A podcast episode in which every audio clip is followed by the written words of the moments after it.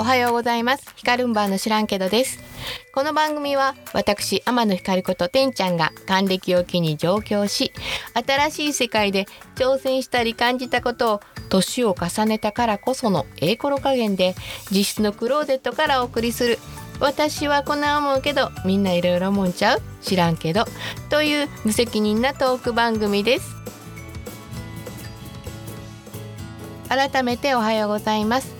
今日で36回目の配信なんですが今日続いてると思います。自分でも。ね一番最初携帯をっていうかねまあ目の前に置いて録音してみてアンカーで公開するプチッとしたのが初めなんですけどもね、えー、楽しいです。おしゃべりするのね。私の知らないどこかで誰かが聞いてくださってるかわからないところもちょっとドキドキ感があってね。本当に大好きで楽しんでやってるんですけどポッドキャストを始めたのは聞くのが大好きだったからなんですね。で好きで聞かせていただいてる番組の中でね面白くて役に立つ話題をいつも提供してくださってるのが名前を言ってると思うんですけどどんぐり FM さんなんですね。図書館のカウンターに覚え間違いとか面白い問い合わせがあるとか今の若い子がねなんかちょっと泣きたいことがあるとピエンガオかドスコイノスケって言ってるらしいとかいう話題とかね。新しい話題を私が知ってるとしたらどんぐり FM さんのおかげですね、えー、そのどんぐり FM さんの配信なんですけどちょっと聞いてください。どうもなるみです。ヘイ、セイ、フラミンゴどうも、ナツメグです。いやいやいや、あのね、僕一個やりたいことがありまして。うん。ブログって昔トラックバックってあったじゃん？ありましたね。あれって何、このブログから転用してますみたいな？リツイートのブログ版みたいな？なんていうの？なんだろう例えば、僕が夏目さんのブログを一部引用するじゃん。うん。そうすると夏目さんのブログの下の方に、なるみさんのブログに引用されてますっていうリンクが入るんだよね。うんうん。だから、引用元の方にも引用先の情報が載るっていうのが画期的だったよね。ここで、ボイストラックバック、どんぐりトラックバックコーナーをやりたいと思います。これを聞いた、ポッドキャスターの皆さん。はい。本当に少しでいいので、どんぐり FM ってこうだよね。こういうのなんですよ。を、もうちょっとでいいので、喋ってください。放送の中で。それを僕たちに喋ったっつって、音声ください。そしたら、今度の回で、ここの人たちから言われました。こちらですって言って全部、全部挿入してくんで 音声を入れまくるので。もしこれを聞いてる人の中に、ポッドキャストやってる方いらっしゃったら、うん、もうどんぐり全体について何でもいいので、うん、何かしら感想ないコメントください。うん、で、喋りましたよみたいなことをちょっと何かしらの手段で教えてください。そうそう、DM とかね、Twitter とかでもいいね。そしたらその部分を僕らで勝手に取ってきたりする。取ってきて、紹介しますと。うん、で、疑似的なトラックバックやりませんかってことですね。そう。ほら、ねなんか楽しそうじゃないですか？でね私ポッドキャストを配信してるんでお伝えできるんちゃうかなと思ってて私があのシャープ11回目で私の好きなポッドキャストの話をしててその中でどんぐり FM さんのことどう思ってるか話してますのでちょっと流したいと思います。好きな番組はですねどんぐり FM さんがすごい好きですね。今回あの就職するにあたってですね面接の前とか合否の連絡が来る時間とかですねにもう本当になんかもういいからなんか出てきそうなっていうかもう体カチカチで頭カンカンでも目にが血走るぐらいに、えー、緊張したんですけどなんかあの空気ですね。いつもの自分に戻れてなんかこうニコニコしてる自分がいてですねすごいですね。あの空気感の力というかもう本当に助かってます。なんか追い詰められたりとかした時にどんぐり FM さんを聞いたりとかするといやーなんかこう肩の力がスーンと抜けてああるあるみたいな感じでいつもの自分に戻れてすごく本当今回あの就職活動に助かりました。ありがとうございます。いいですよね。そういう感じ。ねなんか懐かしいですね。スマホに向かって話してますね。緊張キンにしてますね。今なんかゆるいゆるいですかね。窓の外の車の音がシャーシャーシャーってね行き交う音がしてたんですけどクローゼットの中に入ってからちょっとマシになってまあ救急車の音はちょっと気をつけないといけないですけど、まあ、それも気にせんとお送りしようかなと思ってるんです。音質っていうかねサウンドアップさんで高性能なマイクをいただいたんで、まあ、使い切れてませんしマイクねよくあの手に当たってガンガンって言うてると思うんですけど、うん、自分で言うたら初々しい。うしうしいなと思いますね。緊張してるこの声をお送りしたんですけどこの企画に参加できるんかなっていうふうに思ったんで参加したいなと思います。こんな大好きなんでねあの前もトッキンマッシュさんの番組に投稿したりとかしてますけど取り上げられたら嬉しいし多分超人気番組ですからあのたくさんの方がねトラックバックを希望されると思うんですけどもまあねスルーされて、まあ、お忙しいし本当に編集も大変だと思うんでスルーされてもいいんですけどねただねもしもしもし採用されたら嬉しいんでまず手挙げないとねこういうのははいはいってこうして手挙げないといけないのであの挙げたいと思います。ねももしですね採用されたらねその音源をまたここで披露したいと思います。想像しても嬉しくってなんかちょっと鼻血出そうですけどあかんが血圧上がってきそうです。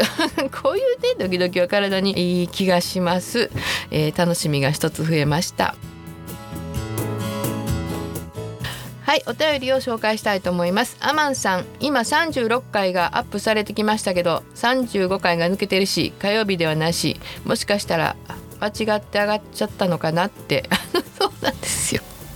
月曜日の朝に間違えて、えー、36回っていうのをねあの予約しちゃったみたいでもう本当申し訳ございませんでした。もうこうやって教えてもらわないと私スルーしてますからね。ありがとうございます。もうえーってなって なりました。いつも気にかけてくださっててありがとうございます。もう的確なご指摘で嬉しかったです。ありがとうございます。はいえーとそしてピーアンさん。今聞いた。面白かったしためになったよ。あの図書館のあれですかね。早速調べた100万回死んだ猫書籍化されてるんやね。早速アマゾネスで購入したよ。っ てアマゾネス。そう。楽しいですよね。アマゾンねアマね。アマゾンのことをねアマゾネスって間違えた人がいたんですけどそうですね。アマゾネスこう隠語にします？ここで。アマゾネスで探してみようかなとかね。ねみんなちょっとあのほんま隠語ってね他の人に分からんでしょ？ねうんと楽しい。ね。はいなあさん。スーパーマーケットにお勤めなんですねなあさんね、えー、先日うちの店であたり前田のクラッカーあるかなって同世代の男性に聞かれました。テナモン屋サンドガサかって思わずニヤリでした。あと LINE のオープンチャットの皆さんのコメントを読んでたらめちゃくちゃ楽しいです。今てるこのコメントですよね。面白いですわみんなね。にね声立てて笑うことあります読んでてね、えー、ふみちゃんさんメロディーをつけてしまう。ねあのどうしても節をつけて言ってしまうっていうのを私この間言ってたんですね。今思い出したのが湯船に入った時あったかいんだからっていうやつですか？クマムシさんの歌で合うてる？合うてなかったらごめんね。ちょっと練習してこようかな。あったかいんだから難しいですよね。熊虫さんすごい歌うまいから難しいな。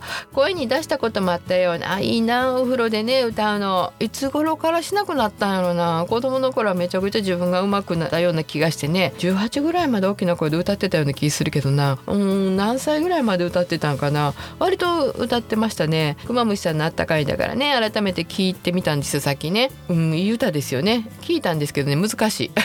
難しいですね。それから世間は謎解きブームやね。そうこの間私謎解きイベント行って悔しかった話したんですよね。私もテレビではよく見てる。佐藤健とかすごく早く回答する人の頭の中どうなってるんやろうっていうことですね。私ね佐藤健のファンなんですよ。シュガっていうねアプリで佐藤健さんが生配信っていうんです。火曜日の8時によくされてたんですね。で早く帰ってそれを見てまあご飯食べながら見てたんですけど一人で。そしたらドキドキしちゃってご飯がね味しなくなったんで見るのやめたいうぐらい。大好きです。かっこいいですよね。でたけるさんが、YouTube とかでよく謎解きやってたんで、まあ、その前からちょっときっかけがあって言ってたんですけどそれと相まって謎解きが余計に好きになった今日この頃ですね。ハッスルマッスルさん。あまり口にする言葉ではないのですが赤マムシっていう時は健直子の顔がぼんやり浮かんできますってね私ねちょっとね浮かばなかったんですよナオコの顔が。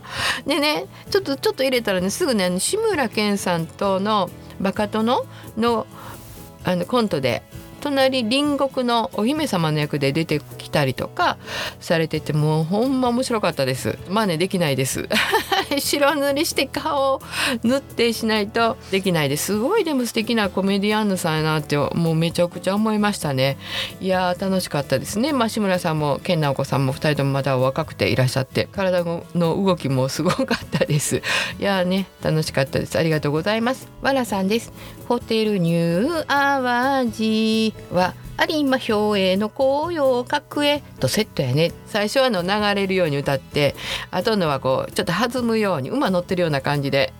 何ですかね。何の解説やね CM だとチラシを見ている時探して見つけてねっていう日線とか。